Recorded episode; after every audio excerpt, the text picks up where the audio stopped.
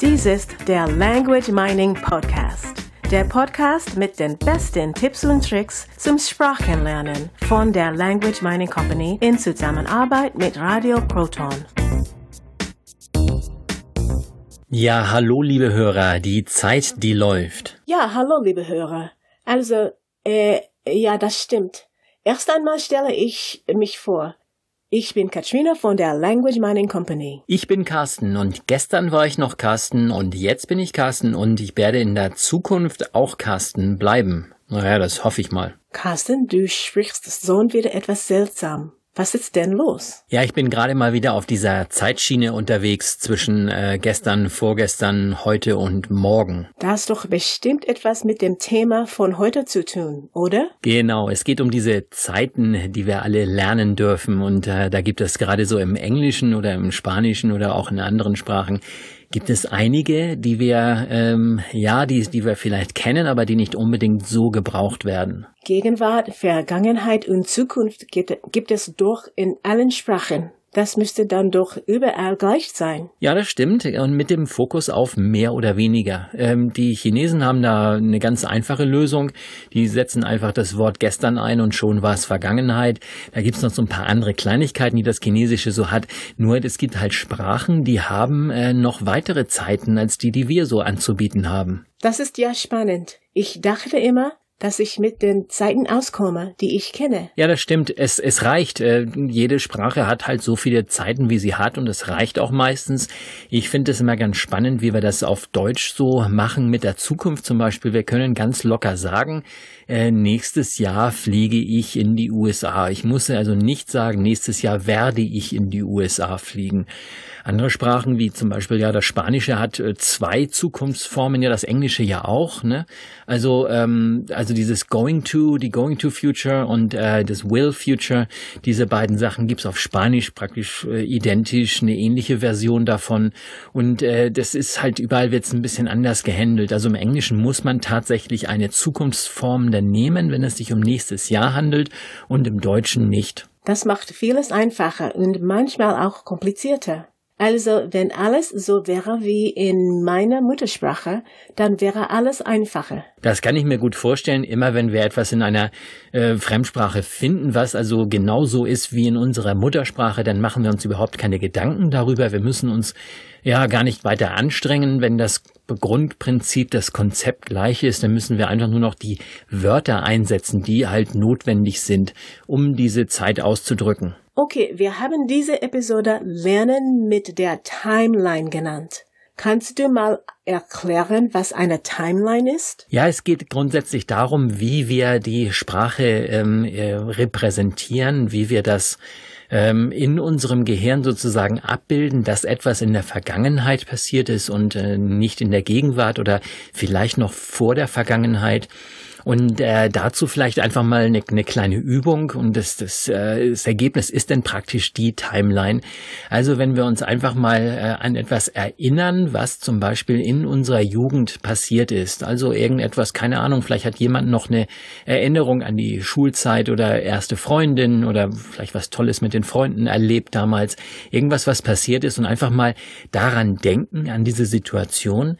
Und äh, jetzt wenn, äh, wenn du da jetzt dran denkst, lieber Hörer, dann überleg mal, wo ist das? Ist das eher hinter dir? Ist es eher vor dir? Also wenn du das jetzt, dieses Bild, was du jetzt im Kopf hast, ist das irgendwo, wo du sagst, ja, das ist wahrscheinlich eher so hinter mir. Und dann auch mal überlegen, ist es links oder ist es rechts hinter dir? So, die nächste Übung wäre, an etwas zu denken, was weit in der Zukunft liegt. Also vielleicht hat der eine oder andere schon Pläne für, sagen wir zum Beispiel nächstes Jahr oder irgendwo, wo man hinziehen möchte oder sein möchte, im Urlaub sein möchte und so weiter. Und jetzt mal schauen, wo ist dieses Bild? Wo ist es? Auch mal schauen, wie groß ist das Bild? Es ist vermutlich, viele Menschen stellen sich das denn eher vorne vor und äh, das mag vielleicht auch ein bisschen größer sein, vielleicht mag es sehr klein sein. Also Menschen, die jetzt sagen, nee, ich weiß nicht, ob ich das erreichen kann, ich versuche es, ich werde es mir. Diese Bilder sind meistens zu klein. Also da darf das Bild auch gerne ein bisschen größer sein und äh, einfach mal vergleichen mit dem Bild in der Vergangenheit. Eine Timeline ist so eine Art Pfad oder Weg, auf dem ich gehe. Das ist so etwas wie ein Lebensweg, oder? Ja, Lebensweg ist ein super Stichwort. Das äh, ist praktisch, ja, könnte jetzt schon fast die deutsche Übersetzung von Timeline sein, obwohl wir auf Deutschland, äh, auf Deutsch äh, eher Zeitschiene sagen. Ähm, Zeitlinie passt vielleicht nicht so, aber Lebensweg ist äh, vermutlich geht es in, die, in dieselbe Richtung oder in eine sehr ähnliche Richtung. Das heißt, ich habe so eine Art Weg und auf diesem Weg laufe ich. Und wenn ich mir jetzt einfach mal vorstelle, ich gehe einen Schritt nach vorn, dann liegt praktisch hinter mir das, was in der letzten Minute passiert ist und das ist bereits vorbei. Es ist also relativ nah an mir. Wenn ich jetzt mal eine Woche zurückdenke oder ein Jahr zurückdenke, vielleicht sogar ein Jahrzehnt zurückdenke oder wie eben in dem Beispiel an meine Jugend zurückdenke, dann liegen diese verschiedenen Ereignisse alle irgendwo hinter mir in einer Reihe. Und äh, die meisten Menschen machen es so, dass das äh, weit vergangene, also zum Beispiel das in der Jugend liegt sehr viel weiter zurück als das, was gerade eben hinter mir ist. Mit zurückliegen meinst du sicher im Raum weiter zurück. Das, was in der Vergangenheit passiert ist, liegt weiter hinten. Genau, und jetzt ist es sehr, sehr spannend, was ich, äh, wie ich mir diesen Lebensweg vorstelle. Also geht der hinter mir jetzt wirklich gerade zurück? Bin ich, äh, schaue ich gerade nach vorne in die Zukunft und geht der Lebensweg hinter mir gerade zurück? Oder hat er vielleicht, macht er eine Kurve, macht er einen Knick hinter mir? Wie, wie sieht das Ganze aus? Läuft er so, so, so schräg weg. Also bei mir zum Beispiel liegt der so ein bisschen so leicht rechts. Und äh, die, die Zukunft, die ist ähm, relativ gerade vor, eher mit einer Tendenz nach links. Aber ich würde bei mir jetzt mal sagen, das liegt ziemlich gerade vor mir. Und so stellt sich jeder seinen Lebensweg anders vor. Wie kann man diesen Lebensweg oder die Zeitschiene im Sprachenlernen nutzen? Genau, und das ist, das ist das Einfache an der, an der ganzen Geschichte.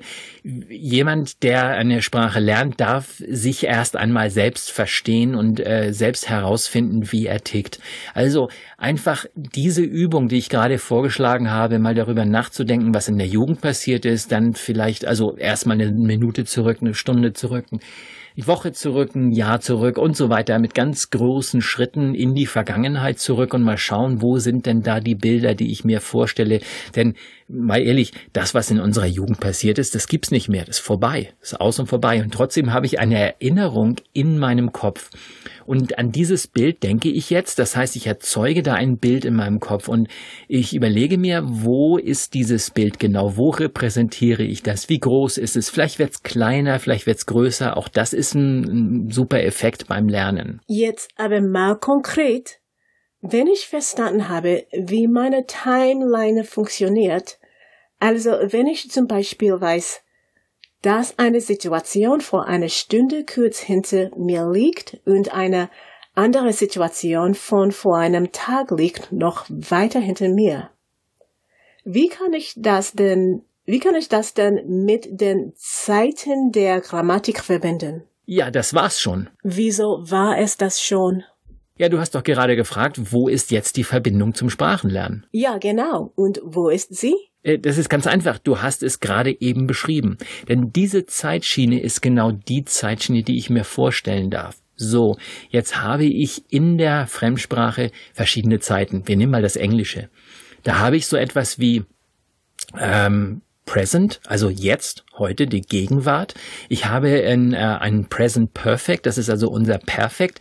Sowas wie ich habe gemacht, so I have made or I have done, I have studied, immer mit dem Hilfsverb have. Und das ist so irgendwo ein, ein Stück hinter mir, weil ich es gerade getan habe. Es passt also noch zu dem heutigen Tag. Also ich sage jetzt zum Beispiel, ähm, this morning I have eaten an apple. Äh, dann heißt das so viel wie heute Morgen habe ich einen Apfel gegessen. Jetzt ist der Morgen noch nicht vorbei. Ich bin also noch am Morgen. Wenn ich dasselbe am Nachmittag sagen äh, möchte, dann ist der Morgen vorbei und dann darf ich sagen, in the morning I ate an apple. Das heißt, ich, ich aß einen Apfel. So funktioniert die englische ähm, Rechtschreibung und ähm, Grammatik mit den Zeiten. Und ich darf mir jetzt überlegen, äh, wie ich das Ganze repräsentiere. Also bleiben wir bei dem Apfel. Apfel. Ich bin jetzt am, es ist jetzt Nachmittag und ich habe den Apfel am Morgen gegessen. Man sieht jetzt schon ganz deutlich den Unterschied zum, vom Englischen zum, äh, zum Deutschen. Auf Deutsch darf ich locker sagen, ich habe den, den Apfel gegessen. Auf Englisch würde das nicht so leicht funktionieren. Okay. Wir bleiben beim Englischen. Ich repräsentiere dieses Apfelessen, also ich esse den Apfel, dieses Bild von mir, wo ich den Apfel esse, repräsentiere ich irgendwo in der Vergangenheit, also irgendwo hinter mir. So.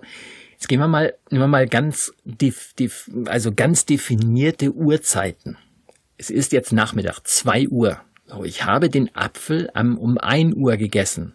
Und dann sage ich jetzt, ich, I have eaten an apple. Wir brauchen das noch gar nicht mal zu sagen. Es ist einfach mal von der Zeit her. Es ist eine Stunde her. Es war auch am Nachmittag. Es ist jetzt immer noch Nachmittag. Also statt zwei Uhr ist es jetzt ein Uhr und ich esse einen Apfel. Wo ist das Bild von mir, wo ich den Apfel esse? Wie weit liegt das zurück? So, und das vergleiche ich jetzt mit dem Apfel, den ich heute Morgen um neun Uhr gegessen habe. Wie weit liegt das zurück? Also einfach mental mir vorstellen, wo bin ich da auf der Zeitschiene? Okay, jetzt ist es klar. Du stellst die Zeitschiene in deinem Gehirn vor und dann ordnest du die Zeiten der Grammatik auf diese Zeitschiene an. Genau, wenn ich jetzt zum Beispiel einfach mal physisch mit beiden Beinen einfach mal einen, einen Schritt zurück hüpfe, sagen wir mal so 20, 30 Zentimeter, bitte nicht zu weit, nicht, dass ihr da gegen die Wand knallt, sondern einfach ein Stück zurückhüpfe, dann habe ich sozusagen, kann ich mental mich ja, äh, mich ja in meine Vergangenheit zurückversetzen. Ich kann also wirklich in Gedanken so einen Sprung zurück machen und ich bin davon überzeugt, dass die meisten Menschen das auch tatsächlich tun, wenn sie von der Vergangenheit sprechen. Also wir springen mental sozusagen zurück, gehen zurück in, die Zukunft und wenn es weit, weit zurück ist, dann gehen wir, also springen wir einfach weiter zurück in die Zukunft. Und vielleicht dissoziieren wir uns ein bisschen von der Vergangenheit und dann sind wir praktisch ähm, komplett weg. Wir sehen in meinem Fall den kleinen Carsten da irgendwo in der Vergangenheit. Manche Menschen sind auch total assoziiert und, und sind voll drin und leben das Ding nochmal so richtig durch, so als äh, würde es heute nochmal wieder passieren. Der Abstand ist größer geworden. Also der Abstand zwischen dir heute, dir vor einer Stunde und dir vor einem Tag das sind Abstände, die du dir in deinem Kopf vorstellst. Ja, und diesen Abständen ordne ich dann natürlich auch noch äh, entsprechend die äh, grammatikalische Zeit zu. Sowas wie das Present Perfect oder das, äh, das Simple Past oder Past Simple wird es auch hier und da genannt diese Zeiten äh, sind in meinem in meiner Welt sind die äh, repräsentieren die Abstände zum heutigen äh, Tag, also zur Gegenwart auf der Zeitschiene nach hinten und in meinem Fall so leicht hinten rechts. So mache ich's halt. Und was machst du mit dem Plusquamperfekt? Ja, das Plusquamperfekt oder die Vorvergangenheit auch auf Deutsch genannt oder auf Englisch das Past Perfect drückt immer etwas aus. Äh, ich brauche diese Zeit, wenn ich etwas ausdrücken will, was ich vor dem Zeitpunkt gemacht habe, der bereits in der Vergangenheit liegt. Also ich gehe mal davon aus, ich, ich ähm, sage jetzt, äh, in the morning I ate an apple. Das heißt, ähm, am Morgen habe ich diesen Apfel gegessen. Ich aß diesen Apfel. Und jetzt sage ich zum Beispiel mit typischen Wörtern wie davor oder so, and, and, and before nine o'clock, I, I, um, I had eaten an apple already. Das heißt, ich habe vorher schon mal einen Apfel gegessen. Der, der Referenzzeitpunkt ist also das Apfelessen um neun und von da springe ich noch einen Schritt weiter zurück. Das heißt, ich bin hier mental in der Vergangenheit, im Past, also wirklich lange, lange zurück, wo auch immer das ist. Und von dort springe ich dann noch ein zweites Mal zurück. Das richtige Wechseln von einer Zeit in die andere passiert in deinem Kopf. Du springst also von einer Zeit in die nächste. Genau so ist es. Äh, ich bin fest davon überzeugt, dass wir das auf Deutsch auch machen. Wahrscheinlich denken wir gar nicht so viel drüber nach. Vielleicht kann jeder mal in sich hineinfühlen und mal schauen, wie er oder sie eben das repräsentiert. Das, was wir eben von der Vergangenheit erzählt haben. Das passt genauso für die Zukunft. Nur ist das die andere Richtung also nach vorne. Genau so ist es. Also ich, ich werde machen, äh, ich werde gemacht haben und, und so weiter. Auf Deutsch haben die Zeiten dann immer noch ein bisschen andere Bedeutung, weil einfach, ähm, wenn wir dies, die Zukunftsform auf Deutsch nehmen, ich werde gehen, hat das was Bestimmtes, hat das was damit zu tun, dass ich sagen will, ich tue es wirklich und ich, ich werde nicht äh, von diesem Vorhaben ablassen. Wenn ich das Werden nicht mit reinnehme, klingt das ein bisschen lockerer. Und ähm, ja, das mit der Vergangenheit im Deutschen, also wenn ich statt wenn ich jetzt sage, ich aß statt ich habe gegessen, dann klingt das so nach Buch. Das, äh, Im Deutschen ist das Präteritum, also dieses Simple Past, das deutsche Simple Past sozusagen. Das benutzen wir hauptsächlich in Büchern und wir wenden es nicht so oft an. Äh, oder wir wenden es an, wenn wir Geschichten erzählen, dann benutzen wir es und sonst eher sehr, sehr selten mit Ausnahme der, der Modalverben, also das sind die ich, ich durfte, ich wollte, äh, ich musste und so weiter. Und auch der, der Verben haben und sein, das heißt, ich sage öfter ich war anstatt ich bin gewesen. Oder ich, ähm, ich habe gehabt statt, äh, also ich sage öfter ich, ich hatte statt ich habe gehabt. Das sind so ein bisschen die Ausnahmen im Deutschen. Ähm, wie gesagt, Deutsch darf, braucht keiner mehr zu lernen. Das kennen wir.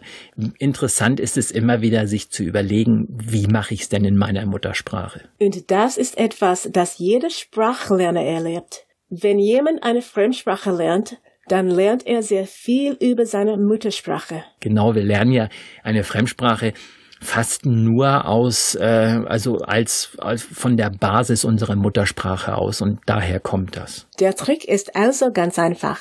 Die Formen darf jeder selbst lernen und die richtige Zeit repräsentieren wir in unserem Kopf und dann bringen wir die Zeit und die Situation zusammen. Genau, und das war die Timeline und damit verabschieden wir uns und äh, nächste Woche geht's weiter. Bis dann. Tschüss. Und von mir auch noch auf Wiedersehen oder Tschüss. Und zu vielen unserer Themen, die wir in diesem Podcast besprechen, bieten wir auch Webinare an. Also ganz gezielte Inhalte für gezielte Themen, für Lösungen, die wir Ihnen liefern, entweder als Gruppenseminar oder auch als Einzelcoaching äh, über das Internet. Wir zeigen Ihnen, was geht, wie es geht und wir zeigen Ihnen vor allen Dingen, was bei Ihnen funktioniert